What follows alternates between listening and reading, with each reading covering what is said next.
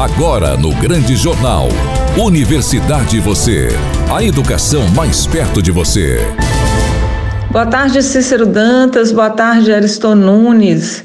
Boa tarde aos nossos colaboradores, em especial Juliana dos Santos Cruz e o Enia Kelly. Boa tarde a você, querido ouvinte, que novamente nos acompanha aqui na Rádio Sucesso FM 104.9, a rádio da família sempre no último bloco de um grande jornal. Boa tarde ao nosso convidado do dia, professor Gilson Vieira Monteiro, que apresenta o quadro junto comigo, mas hoje é o nosso entrevistado, porque ele é também o coordenador da Comissão Própria de Avaliação, CPA.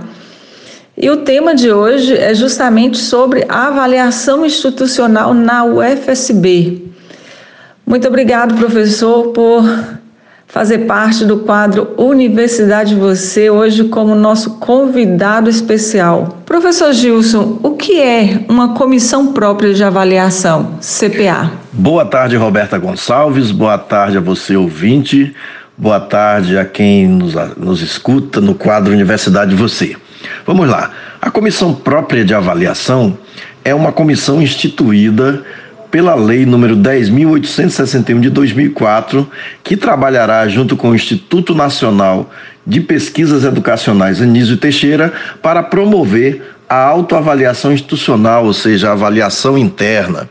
Então, a UFSB agora possui, já tinha, mas agora está efetivamente funcionando, a sua comissão própria de avaliação CPA, que é a responsável pela avaliação interna, pela autoavaliação que começa na instituição, agora começou no dia 18 de julho e vai até o dia 1 de agosto, com o processo de avaliação do professor pelo estudante e do estudante pelo professor. Portanto, se você é estudante da UFSB, se você é parente de algum estudante, se você é professor, se você é parente de algum professor, peça para que ele vá lá no seu é, no SIGA, que é o sistema é, de gerenciamento da, da instituição, vai lá na aba ensino, vai avaliação institucional, preencher a avaliação e faça. Professor, quem são os componentes da comissão? A CPA da UFSB é composta por representante docente do campo Jorge Amados, professor Maurício Farias como titular, Kelma Poena como suplente, Campos Sosígenes Costa, Jean Francisco Schork, titular, Gilmara dos Santos Oliveira, suplente. Campos Paulo Freire, professor Gilson Vieira Monteiro, titular, professora Gabriela Andrade da Silva, suplente. Professor Gilson Vieira Monteiro também foi escolhido pelos membros da comissão como coordenador da comissão. Representante dos técnicos administrativos, Luana Campinho Rego é titular e ela também foi escolhida como a coordenadora de junta. Lívia Gozer Costa é titular e Danilo Ornelas suplente dos técnicos administrativos. Nós temos a representação discente composta por Kessiliane dos Santos Guimarães, titular, Luana Almeida dos Santos, titular, e Marta dos Santos Costa, suplente. Temos a representação da Pró-Reitoria de Informação e Comunicação, Álvaro Bispo dos Santos, que teve que sair porque é, foi para uma outra, um outro trabalho, será substituído.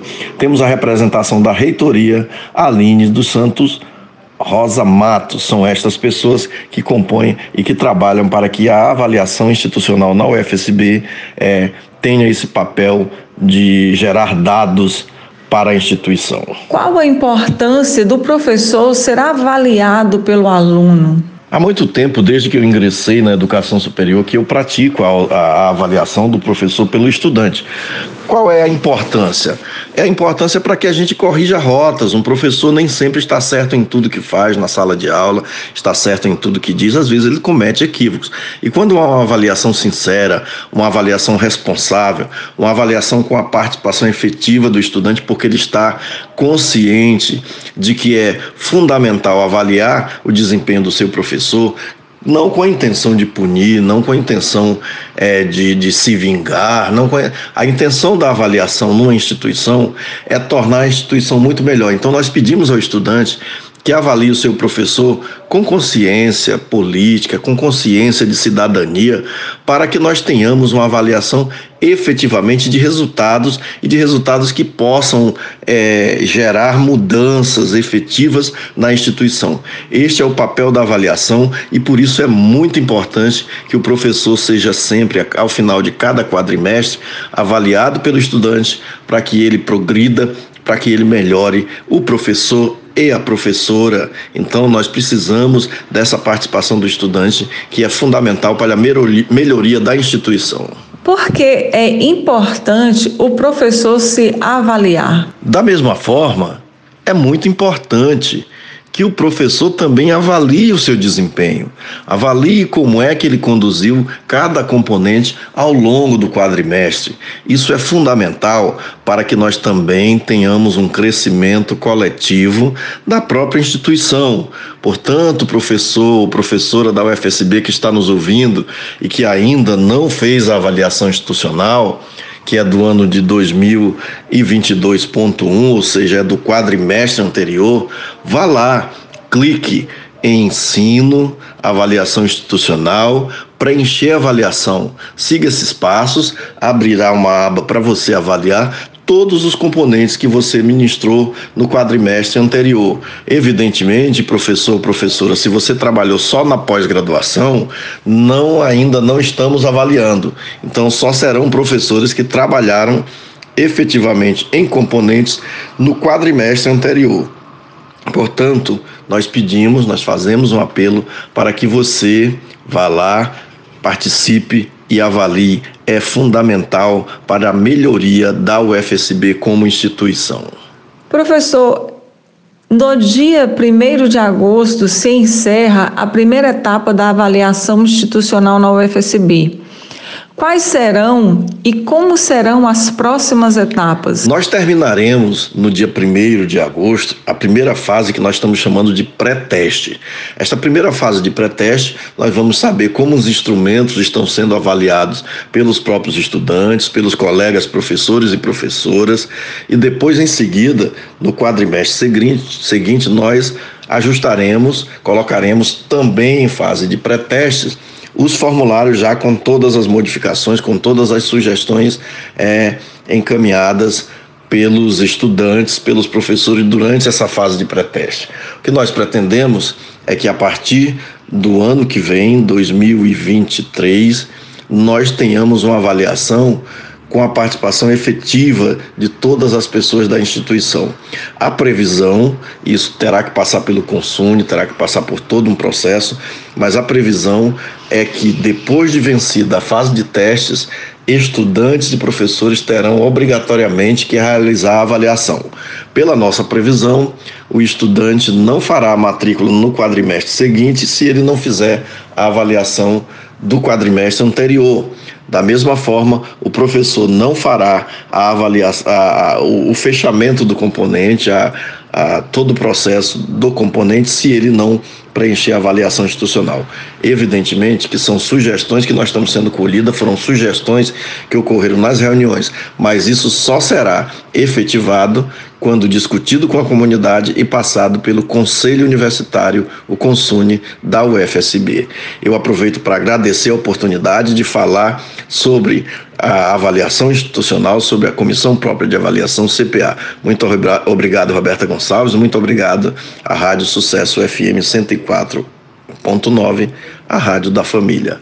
Boa tarde. A Juliana Cru estará hoje finalizando a campanha do Julho Verde, Amarelo e Dourado. É com você, Juliana. Boa tarde, ouvintes. Finalizando nossas campanhas do mês de julho, vamos falar sobre o Julho Branco, com consciência sem drogas. Campanha promovida pela Sociedade de Pediatria de São Paulo, SPSP, desde 2016. Júlio Branco com Consciência Sem Drogas visa conscientizar profissionais de saúde e a comunidade sobre os efeitos nocivos do consumo de drogas lícitas e ilícitas por crianças e adolescentes. A SPSP tem a visão de que o combate eficaz ao consumo de drogas passa obrigatoriamente pelos consultórios dos especialistas. Com o preparo adequado do pediatra, pretende-se instituir um aconselhamento obrigatório sobre o tema. ou seja, um tempo específico da consulta voltado à abordagem da questão, favorecendo a intervenção preventiva e até curativa. Por não entender o risco, muitas vezes crianças e adolescentes iniciam o uso de drogas por indicação de falsos amigos ou por pessoas mal intencionadas, mas outras vezes elas se espelham nos pais consumindo drogas lícitas, como bebidas alcoólicas e cigarro, achando que não tem perigo nenhum. No entanto, esse início é perigoso, pois pode levar a danos à saúde, algumas vezes de formas irreversível, além de poder se constituir na porta de entrada do consumo de outras drogas de repercussão e danos ainda mais graves. Pediatras precisam estar preparados para abordar e orientar sobre essa questão, auxiliando inclusive a conscientizar pais e cuidadores em relação ao problema, enfatizando que na prevenção o diálogo é fundamental.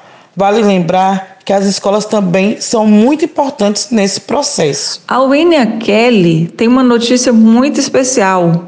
Não perca, fique atento. Olá, boa tarde a todos.